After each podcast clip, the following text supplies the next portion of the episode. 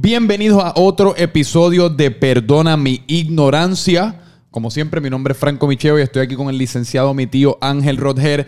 Y en el día de hoy tenemos un tema bien importante porque es el tema que va a dictar los próximos cuatro años de Puerto Rico o el comienzo de lo, de lo que va a dictar el El comienzo de, Exacto, el de la comienzo de, jornada electoral. Exacto, porque estamos hablando de las primarias y ahora en diciembre tú me estabas contando que el- del 1 al 30 de diciembre es que empieza el periodo de candidatura. Eso es correcto. Por eso sí. es que hemos estado viendo que Aníbal Acevedo Vilá quizás va a correr para el comisionado. Hemos escuchado a Ricky Rosselló rumorado, Pedro Pierluisi, Wanda Vázquez. Exacto. Están todos los jugadores de- de- del chessboard de Game of Thrones Exacto, de- pues, de poniendo su nombre en la canasta de Sí. alguna manera u De otra. acuerdo a la ley electoral, eh, las candidaturas eh, se abren para todos los puestos. Eso incluye alcalde, senadores, representantes, gobernador, comisionado residente.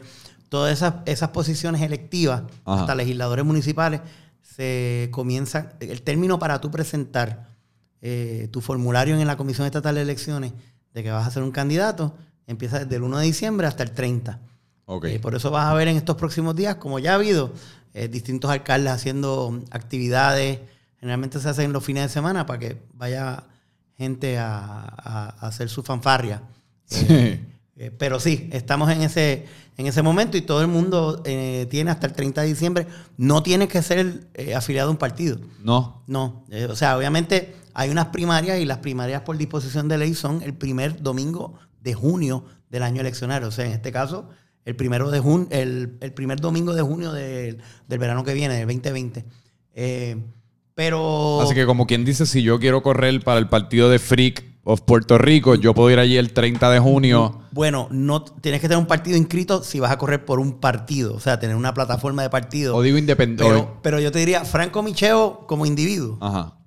Tienes del 1 al 30 para presentar. Obviamente, pues presentas el formulario, tienes que presentar que no debes Hacienda, certificaciones de planilla, cumplir con los requisitos para el cargo que es. Por ejemplo, pues, pa- para senador, eh, mi que es 35 años, pero tiene que ser ciudadano de Estados Unidos, saber leer y escribir. O sea, que hay unos requisitos de la Constitución. Esa siempre me da risa, para saber leer y escribir. Sí, es que pues volvemos a lo mismo. el- o sea, la- ¿Tú crees que haya habido alguien que ha tratado de Bueno, postularse es que- y no, disculpa, es que no sabes es leer o tienes que, ver, escribir? tienes que ver el momento histórico, ¿no? En el 52 sí. mu- había todavía bastante analfabetismo en, en Puerto Rico, eh, particularmente pues en, en fuera del área metropolitana. Puerto Rico estaba en Operation Bootstrap, eh, o, o- o iba a comenzar la cuestión de industrializar a- Puerto Rico, porque Puerto Rico era mayormente agrícola. Eh, y sí, había y todavía te puedo decir, hay gente todavía, bueno, eh, vamos a hacerlo más realista, hay menos, pero en un momento dado hay hasta forma que un, alfa- un analfabeta que no sabe leer ni escribir puede otorgar una escritura, porque se da, por ejemplo, Don Goyo vendiendo una finca en Ajunta, que llegó hasta quizás primero o segundo grado Ajá. en su vida y el resto de su vida trabajó en la finca y, y está bien económicamente porque hizo su, su finca, no sabe, no sabe leer ni escribir, así que cuando va a vender la finca, pues el notario, hay disposiciones que permiten que literalmente el notario le explica cómo tiene que, obviamente tiene que haber testigos también, pero... Y te tienen que leer la fórmula. Se le, lee, no- se le lee, el notario siempre lee, pero lo que te quiero decir es que hay, hay, había analfabetismo y por eso, Sí. o sea, o- aunque hay mecanismos judi- judiciales y notariales para tú permitir que una persona que no sepa leer y escribir pueda consentir o expresarse eh, por escrito, eh, también pues eh, en esos momentos históricos había un- una situación que había que exigir eso. Digo, hay gente que también tiene bachillerato y no sabe leer ni escribir, pero... Yo a veces me lo cuestiono de mí mismo. Y entonces, ¿qué pasa del 30 de diciembre a junio? Bueno, una vez que se, una vez que te certifique la comisión de que has cumplido todo lo que se requiera, porque eso no solamente hay que llenar un formulario, tienes que demostrar que no le debes a Hacienda, que has radicado tus planillas de contribución sobre ingresos, eh, tienes que entonces establecer tus cuentas para rendirlas al, al, al auditor electoral, al, al, al ombudsman electoral. Eh, eh, y, y, en fin, o sea, tienes que cumplir ciertos procedimientos de, de administrativos, pero lo que empieza es la campaña. Cam- Y ¿Y con quién, tú- estás, o con quién estás, estos sujetos, est- a quién le están haciendo campaña? ¿Es dentro del partido? A las personas que están afiliadas al partido por el que están tratando de correr, a Puerto Rico en general? depende obviamente de a qué estás aspirando y cómo estás aspirando, porque si estás por tu cuenta, como dijimos, Franco Micheo para alcalde de San Juan, pues ya tú cumples con mayoría de edad, resides aquí en este municipio, llenaste tus formularios, etcétera, etcétera, pues tú puedes empezar a correr tu campaña, pero en San Juan pues te vas a circunscribir a San Juan, no te vas a ir a fajarlo eh, Para, para, hacer eh, campaña. Eh, pero, por ejemplo, representantes por acumulación, senadores por acumulación y gobernador, pues aquellos que sean independientes, pues tienen la isla completa para recorrer. Y los que son de distrito, pues se concentran en el distrito. Pero generalmente, pues ya aquellos que están retando en primarias, o sea que hay más de dos aspirantes, hay más de un aspirante para ese puesto electivo. Por ejemplo, eh, generalmente para, para, los de acumulación siempre hay 12 eh, o 14 personas corriendo. Y se escogen, creo que son 6 a lo mejor en los números no estoy al, correcto, pero se coge un grupo que esos son los del partido. Pero ciertamente tú tienes que correr eh, de acuerdo a las disposiciones del reglamento del partido. De hecho, ya te dije que un aspirante a, un cargo electivo por un partido político tiene no solamente que cumplir con la constitución, con la ley electoral, con los sino también con lo que requiere el partido. Porque el partido emite un reglamento y un código de conducta o código de requerimiento y tiene un comité dentro del partido que evalúa las, radicaciones para, para, las primarias. ¿Qué le pasa a la persona que pierde? Esa persona después puede postularse para algún otro, algún otro puesto, puede correr para otro partido, etcétera, etcétera. Bueno, la, no he verificado ese punto específicamente, pero en teoría yo entiendo que, fíjate que presentó una aspiración, radicó en tiempo de 1 al 30. Así que en teoría perdió, pero puede correr como independiente, por ejemplo. Y eso ha pasado, no creo que la ley electoral se haya enmendado eso, pero en el pasado ha, ocurrido en municipios donde había una primaria bien contenciosa de un partido político y esa persona que perdió, que perdió ahí a la raya, pues decide, no, yo me voy a independiente. No sé, yo entiendo que si cumples con el, los requisitos para el puesto y que radicaste tu candidatura de acuerdo a lo que eh, eh, establece el código, no se te puede impedir correr. De hecho, vamos a lo más absurdo, y digo absurdo, eh, vamos a suponer que sí, te pasaste todos los términos, pero tú puedes hasta incluso hacer un, movimiento de writing, que es una columna adicional. Que de hecho, ¿Alguien ha ganado por writing? No, por lo menos, en, digo, en Puerto Rico yo no recuerdo, en mis años de, de adulto, desde que estoy votando en 1900 84. Sí. Este, yo no he visto un writing, digo, me he reído porque he sido funcionario eh, en cuestiones de partidos, en días de elecciones, y he visto writings que dicen Mickey Mouse. No, es que por eso es que me río, porque yo me voy, yo me recuerdo como en, qué sé yo, cuarto quinto grado, que en, la escuela pues hacían yo creo que un día, con, montaban las urnas y más o menos trataban de educar a uno acerca de cómo es el proceso y que uno hacer, y los candidatos venían a ser Pluto, Mickey Mouse, y uno siempre pues hacer el chistecito pendejo que uno hacía en quinto grado, pues uno hacía Raitina, SpongeBob o a cualquier otro personaje de esto. Alguien que no estaba entre Exacto, no estaba, no era ni eh, Pluto ni Mickey. Pues digo, y eso es parte de la orientación que hace la Comisión Estatal de Elecciones, porque pues acuérdate que ya a los 18 ya, ya tú puedes votar. Sí. Y para Perdón, 16. ¿Quién puede votar y cómo se vota para las primarias? Bueno, en primarias tienes que estar afiliado al partido. Si te has afiliado en el pasado, vas a estar en las listas de los partidos. Cada partido político, para que tengas una idea, y aquellos que nos están eh, eh, viendo sobre esto y escuchando sobre lo que planteamos, la Comisión Estatal de Elecciones está compuesta de comisionados. Y eso, cada comisionado representa a un partido político. El presidente de la comisión es el que ríe el organismo. Pero ese presidente la norma es que se nombra por entre los comisionados, por consenso, y es un nombramiento que hace el gobernador de en turno, gobernador en turno. Así que si vienes a ver ya de entrada la comisión como tal, es un ente de partidos. O sea, por eso es que has visto, y estoy seguro que muchos de los que nos están viendo y escuchando han visto que ha habido movimientos para inscribir nuevos partidos. Sí. Y indican que los otros partidos, por lo tanto los que ya están en la comisión, le ponen trabas para tú llegar, se lo ponen más difícil. Bueno, que ya hemos visto, ya hay como dos o tres que han perdurado, como dos o tres elecciones. No me sé los nombres ahora mismo, pero, sé que hay dos o tres puertorriqueños por Puerto Rico o algo así. exacto, y eso duró y logró su certificación y ahora Movimiento Victoria Ciudadana. Exacto, Victoria Ciudadana. que, recientemente ya la comisión pues certificó eh, de que cumplió todo lo que tenía para... el código electoral también regula cómo se inscribe un partido. Okay. Pues estos partidos, ya tú ves, tienen acceso a todas las listas de los electores. O sea, los, comisionados son básicamente el, cuerpo que reglamenta las elecciones en Puerto Rico. Por lo tanto, van a tener acceso a las listas. Ahora, generalmente los partidos tienen un, banco de datos de los que se afiliaron. Y eso se queda de la última elección. Por ejemplo, si tú, si tú, votas, si tú no votaste en la última elección, tienes una fecha límite para reactivarte. Porque automáticamente al no votar, si no votaste en las elecciones del 2016, en noviembre de 2016, se te excluye, se te sacan de la lista, tienes que reactivarla. Eso es lo primero. Por eso también mucho partido político eficiente chequea las listas, a ver quién votó y la chequea con tu banca de datos a ver si es alguien que era afiliado a tu partido para llamarlo y activarlo.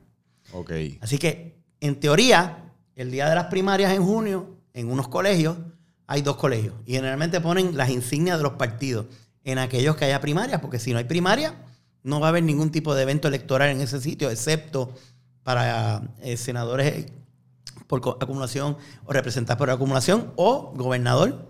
Si hay una primaria para gobernador, que ahora mismo el Partido Popular tiene varios candidatos para gobernador. Igual que para comisionado residente. O sea que Sí, habría que abrir más colegios. ¿No es el caso usualmente que hay primarias para gobernador por parte de un eh, partido? Particularmente eh, en los últimos años ha sido bien limitado, porque generalmente se cierra fila y se, y se discute entre la junta de directores de cada partido, la junta gobernadora, la junta de gobierno, y se decide, pero tampoco no puedes coartar el derecho es que alguien quiera. En, los Estados Unidos tuve esos debates de, los demócratas y los republicanos y hay como 45 personas participando. Actualmente hay casi 12 o 14 candidatos por el Partido Demócrata. Eh, pero fíjate que hasta ahora nadie ha retado a, Trump. Generalmente los incumbentes se quedan. O sea, la papeleta del incumbente se ah. queda, salvo que se rete. Ha pasado en, la historia. Eh, eh, el entonces alcalde de, San Juan, en la Empadilla, retó a Carlos Romero Barceló como gobernador a primaria. Para eso los reglamentos de cada partido tienen su forma... Pero, que por lo general se resuelve internamente generalmente dentro del partido. Mira, esta es la persona que queremos. Si, si no, o sea, pero no lo puedes coartar, así que además de que te puede crear el issue, como te dije, correr independiente o después writing. O sea, es el riesgo que tiene. A Miki. A, Miki. Pero sí, tienen las listas. Entonces, ¿qué pasa? El día de la elección, como les dije, hay dos colegios y cuando digo colegio es dos salones o tres salones, en el sentido de que va a haber el salón de los populares y el salón de los PNP. Yo entiendo que el, Partido Independiente puertorriqueño y el nuevo partido no creo que tengan primarias porque generalmente son unos partidos que institucionalmente se encargan, y particularmente el último dice que va a tener, el de movimiento va a tener una asamblea para escoger a los candidatos que van a presentar para elección general. Por lo tanto, no prevén, entiendo yo, primaria. Pero generalmente la primaria es en partidos políticos. Sí. Y entonces tú llegas, y yo siempre uso el, ejemplo mío en Fajardo, pues. En Fajardo hay una primaria ahora mismo, entre dos candidatos para el puesto de un incumbente PNP. El incumbente para, para, para, alcalde, el incumbente no va, no va más, después de años de, estar de alcalde. Y entonces hay dos personas, eh, dos caballeros corriendo. Uno es el hijo del alcalde y otro es una persona que lleva años, un otro muchacho joven que, lleva años también envuelto en gobierno y, Interesante el, podcast que hicimos acerca del nepotismo. Entonces, en ese caso en particular, pues ese día tú tienes dos colegios. Y tu pregunta es, pues podrán personas del Partido Independentista, el Partido de la Monarquía, el Partido Popular, ir a votar por uno de esos dos candidatos de la primaria de Fajardo, de los de Fajardo. Pues mira, la contestación es que sí. Si está activo en el registro electoral, es más, si tiene su tarjeta, puede ser la tarjeta más expirada, pero está en las listas activos como, como eh, votante activo, lo único que tiene que hacer es afiliarse ese día en el partido que se llena una afiliación y vota. Y tú te puedes afiliar con todos los partidos. Sí. O sea, yo puedo ir. no, el mismo día no. bueno, pero mi pregunta en realidad es: si yo quiero votar para las primarias a la gobernación del partido PNP, porque esos son los candidatos que me gustan. Entonces, quiero eh, votar por el comisionado residente de las primarias del Partido Popular. Yo puedo votar en las primarias de múltiples partidos para distintos puestos. No, porque te tienes que afiliar ese día.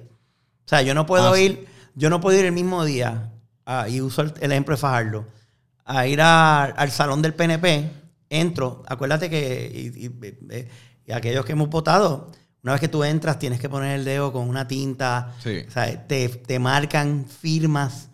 Este, pues, yo no puedo ejercer el voto dos veces. Estoy aquí, voto por uno de los candidatos de Fajardo, primaria PNP, y entonces me cruzo al otro al salón 2 cuando está en el emblema popular y todo el mundo vestido de rojo y voto por los candidatos a senador por acumulación del Partido Popular. Aunque sean puestos distintos, no. Aunque sean puestos distintos porque estás afiliándote a un partido.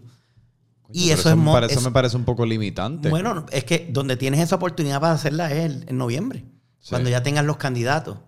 ¿Sabes? Tú, ahí, pero específicamente en primaria tienes que estar afiliado al partido. No pueden en teoría no pueden votar personas que no son del partido. La realidad es, y la ley, tú no puedes obligar, no puedes rechazar a alguien. Puedes pedir una recusación de un voto. Y, la más, el más clásico puede ser, ya te dije, la primaria en Fajardo de dos alcaldes PNP. Y se aparece Alejandro García Padilla, ex gobernador de Puerto Rico, que era del Partido Popular, a ese colegio PNP a votar. Mm. Pues los funcionarios de ahí, de ambos primaristas, cualquiera, fíjate que no es a pedirle, pero ¿por quién tú vas a votar? No, no, no. Eh, es que yo cuestiono que tú estés afiliado. Pero mira, yo vuelvo y digo, en teoría, mira, pues ese día me sentí bien norteamericano. Que en ese caso se puede, su voto se puede, se puede no recusar. No lo puedes impedir que vote. La persona entra, vota, pero se saca al lado porque hay una petición de recusación del voto. ¿Y, tienes idea de cuáles son los criterios para reclusación? O sea, que, ¿cómo uno evalúa qué estaba pasando por su mente en ese momento? En aspectos teóricos, preparando en colegio, yo he participado en, orientaciones para los días eleccionarios, de elecciones generales, pero yo aplicaría los mismos términos, por ejemplo, no es residente del área. ¿sabes? Pues, eh, ahora mismo yo soy residente de San Juan hace más de 20 años. Yo ir a Fajardo, aunque aparezca todavía con la dirección mía de las casas de mis papás, en Fajardo, ir a Fajardo, alguien me puede recusar, si este no vive aquí. Para que viene aquí a votar por los alcaldes de aquí. Acuérdate que sería para ese evento, porque yo puedo votar por senadores por acumulación, porque es en todo Puerto Rico.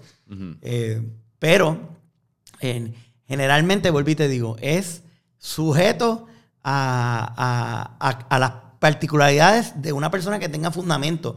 Porque tampoco, digo, al final del día, el que está recusando es el que tiene que probarlo.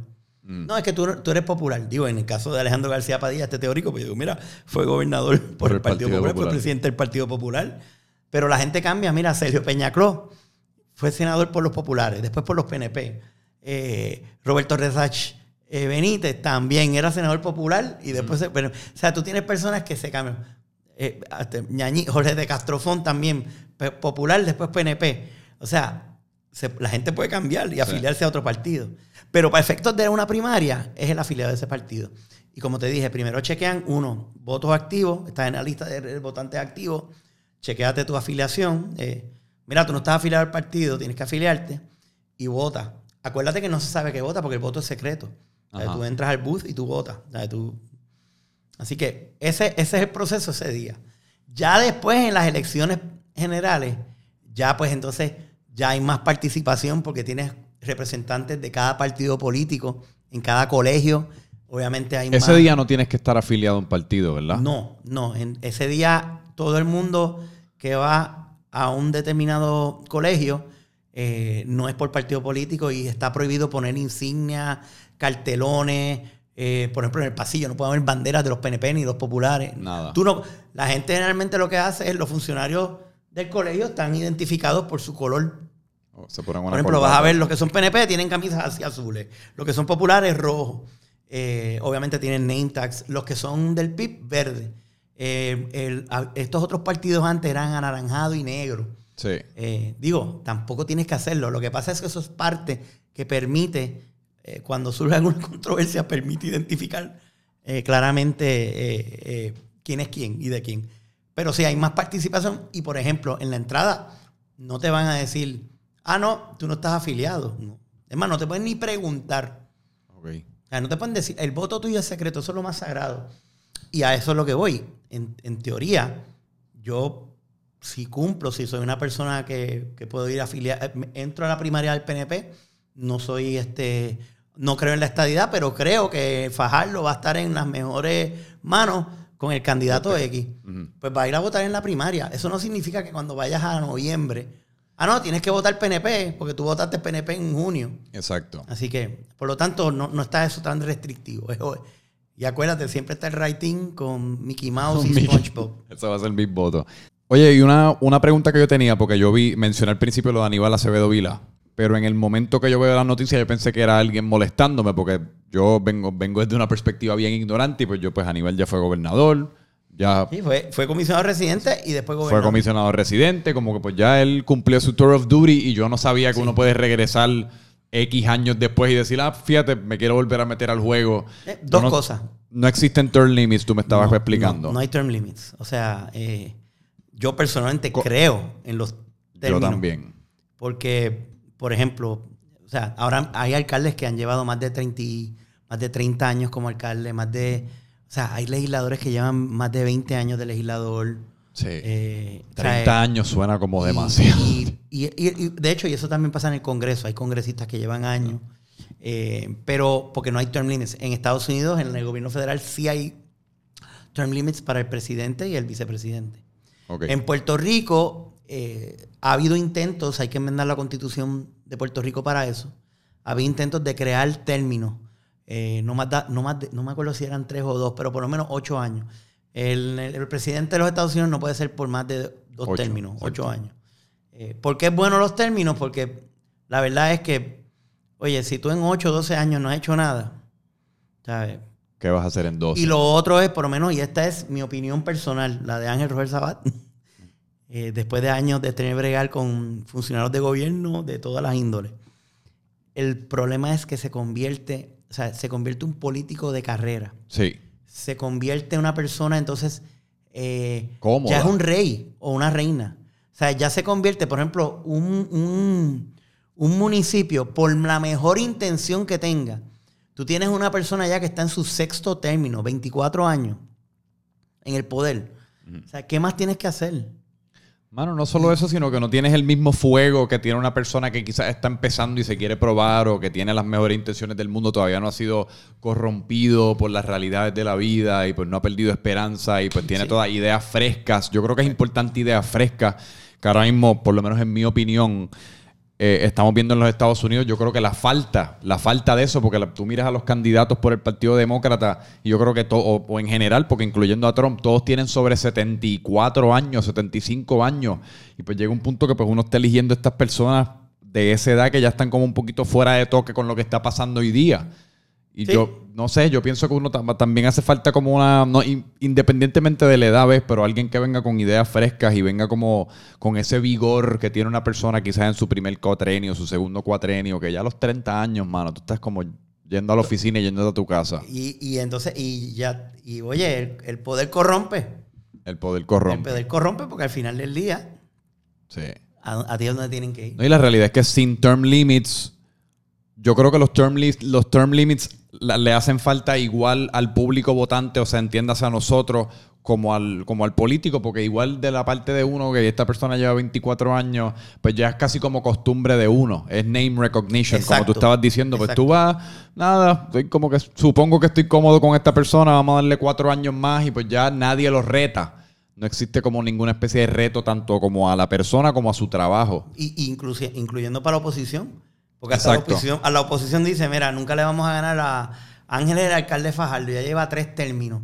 Y, todo el mundo lo quiere en el pueblo. O sea, no hay forma que gane el otro.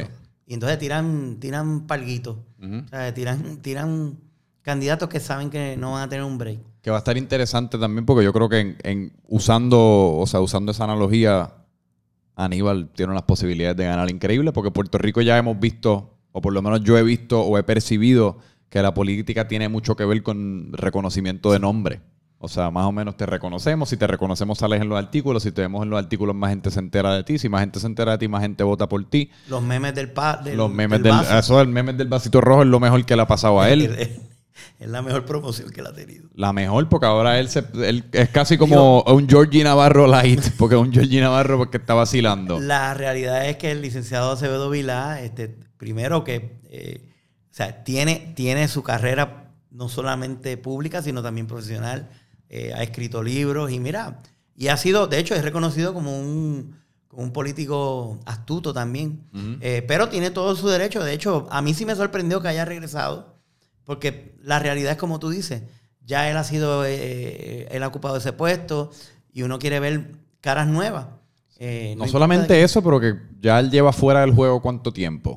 Sí, yo creo que. por lo 12 menos- años. Por lo menos. Por 10, lo menos 12 años, que llega un 10, punto 12. que es como, yo no sé cuál sería el equivalente de esto, pero uno tendría que pasar casi como uno, si uno es piloto o lo que fuese, lleva 12 años sin pilotear un avión, bueno, un refresher course o unos exámenes que uno pueda coger, simplemente tú lanzarte a la maquinaria de nuevo, me parece que uno pierde un poquito de toque. Eh, Y, y- y, por ejemplo, en el caso de él, tendría que ir en primaria por el Partido Popular. eh, contra ya hay dos candidatos, que está el licenciado Albors eh, y el senador Nader Power. O sea, que tiene dos personas, y volvemos a lo mismo, gente joven. Eh, el licenciado Albors tiene mi edad, él es contemporáneo conmigo en leyes.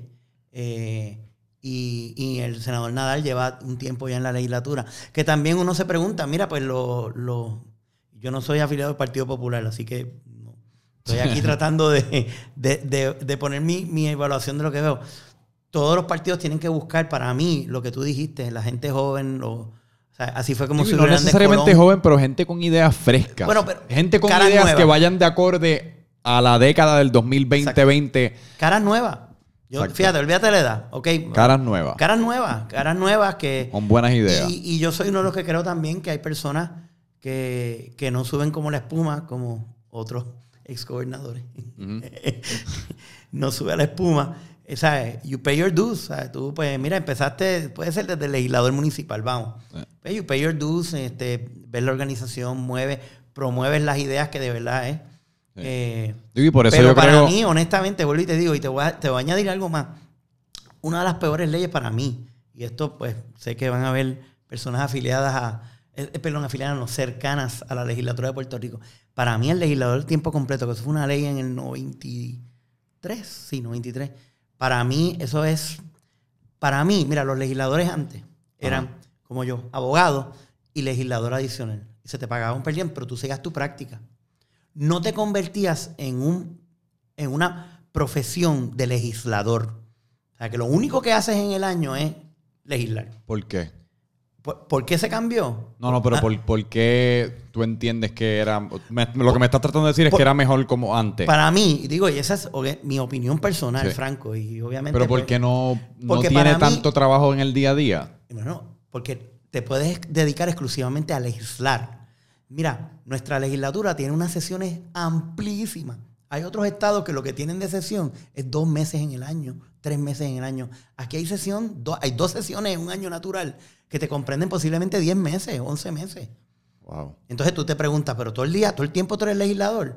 Sí, uno es tiempo todo el tiempo legislador, pero oye, si tú tienes tu carrera, la razón que se hizo back then era pues por corrupción, pero hello, mira dónde estamos. Mm. No, no- no- no se No se pone mucho más corrupto. Y yo soy de los que pienso que, que cuando tú, y además, no hay, no hay cosa más, más humilde y más ponerte al día y hablar con la gente cuando tú estás llevando tu negocio a la misma vez. Exacto. La, la visión que había de no pierdes toque con ser un ciudadano Exacto. de Puerto Rico. No te conviertes en una realeza. No. A mí me Allí metido, como tú dices, 10 meses del año peleando, ahogándose en un vaso de agua. Y me tienes que venir a ver a mí. Sí. Digo, hay legisladores que van al pueblo y, y- o sea, yo lo que te digo es, si tú tienes que trabajar, si tú tienes que llevar tu, tu práctica de abogado, que tienes que ir a los tribunales todos los días y te topas con, lo, con que tienes que hacer las filas en los, en los sescos, no que te la hagan a ti y te traigan el papel ya hecho. O sea, que tiene que ir a... a- mira, que se siente un día cualquier legislador en una sala de la familia o una sala de vista preliminar y ahí tú vas a ver cómo está de verdad Puerto Rico. Exacto. O sea, eso no lo vas a ver sentado en el Capitolio. Nada. Y los que te van a llegar a ti tampoco son eso. Sí. Pero- y ese siempre ha sido mi punto, que es difícil uno litigar y legislar lo que es mejor para Puerto Rico si tú no estás en Puerto Rico. Porque esas salas no son Puerto Rico.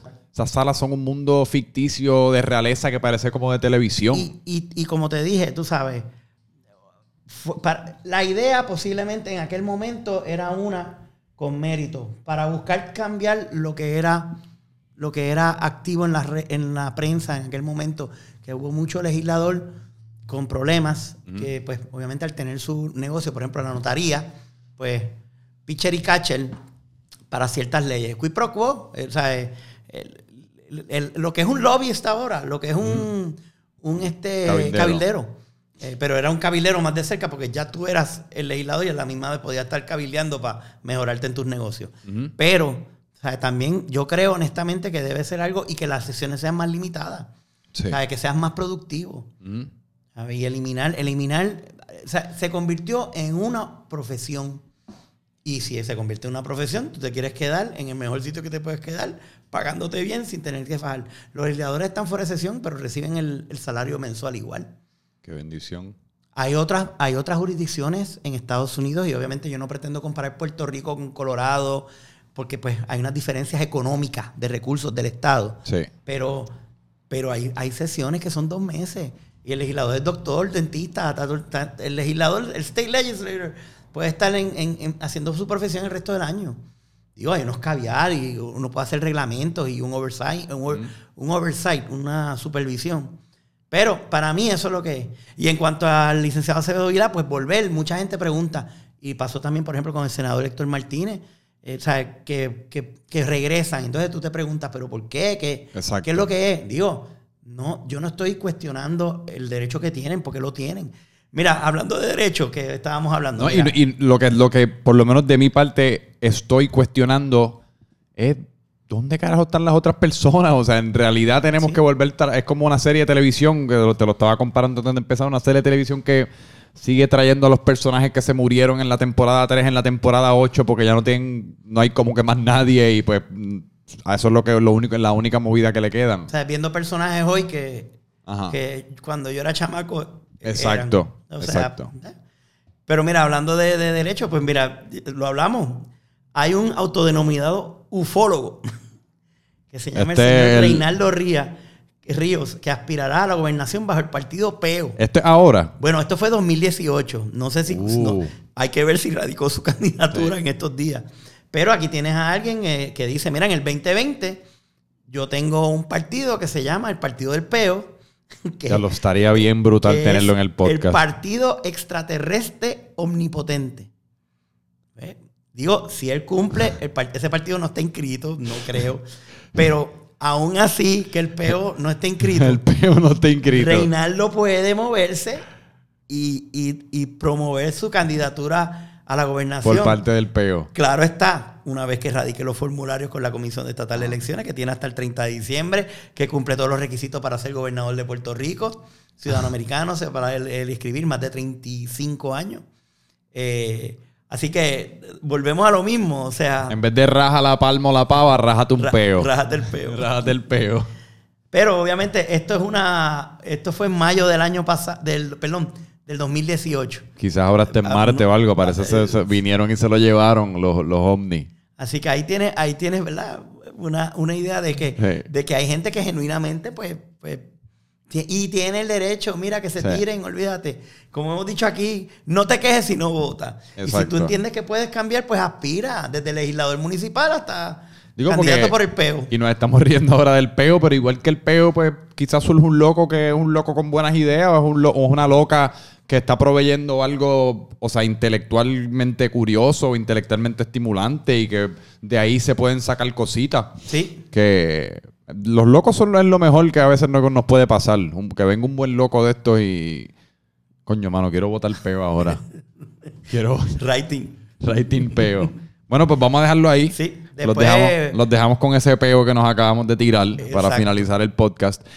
Y coño, estaría bien bueno contactarlo y ver si Digo, lo- yo, yo recordaba. Lo voy a buscar. de- pero hay que ver, hay que a ver. ver si lo podemos traer al podcast. Ah, ¿Cómo se llama? Reinaldo, Reinaldo Ríos. Reinaldo Ríos del Partido Peo.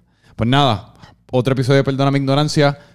Eh, envíame tus preguntas, sugerencias de temas o cualquier otra sugerencia que tengas acerca de lo que estamos haciendo aquí con este podcast. Ahora el año 2020 va a ser uno bien, bien grande para Puerto Rico y podemos, po- esperamos poder proveerle información valiosa. Nos despedimos. Franco Micheo, Ángel Rodger. Paz.